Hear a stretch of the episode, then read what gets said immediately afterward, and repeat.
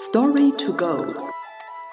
Das Konfuzius-Institut München erzählt Ihnen chinesische Geschichten.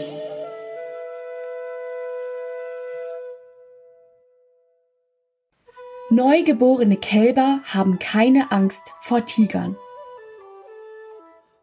出生牛犊不怕虎。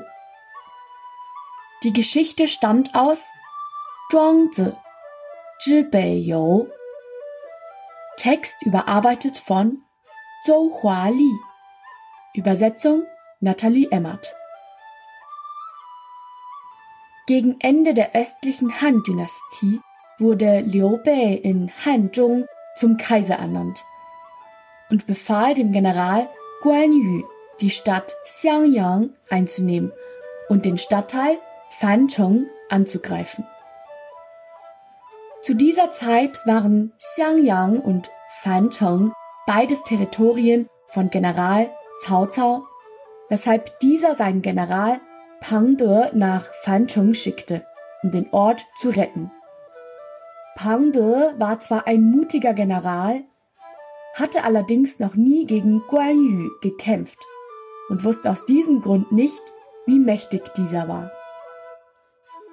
Als Pang De an der Grenze von Fancheng ankam, forderte er Guan Yu zu einer Schlacht auf, die das Schicksal der Stadt entscheiden sollte.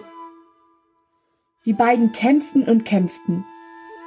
Doch auch nach etlichen Schlachten konnte kein Sieger festgestellt werden. So kehrte Guan Yu in sein Lager zurück und erzählte seinen Leuten von Pang Des erstaunlicher Schwertkunst. Einer von Guan Yus Männern stellte fest, dass Pang De wie ein neugeborenes Kalb war. Ein Kalb weiß nicht, wie mächtig ein Tiger ist. Deshalb hat es keine Angst vor Tigern und kann ihnen mutig entgegentreten. Guan Yu musste, um zu gewinnen, also einen Plan schmieden.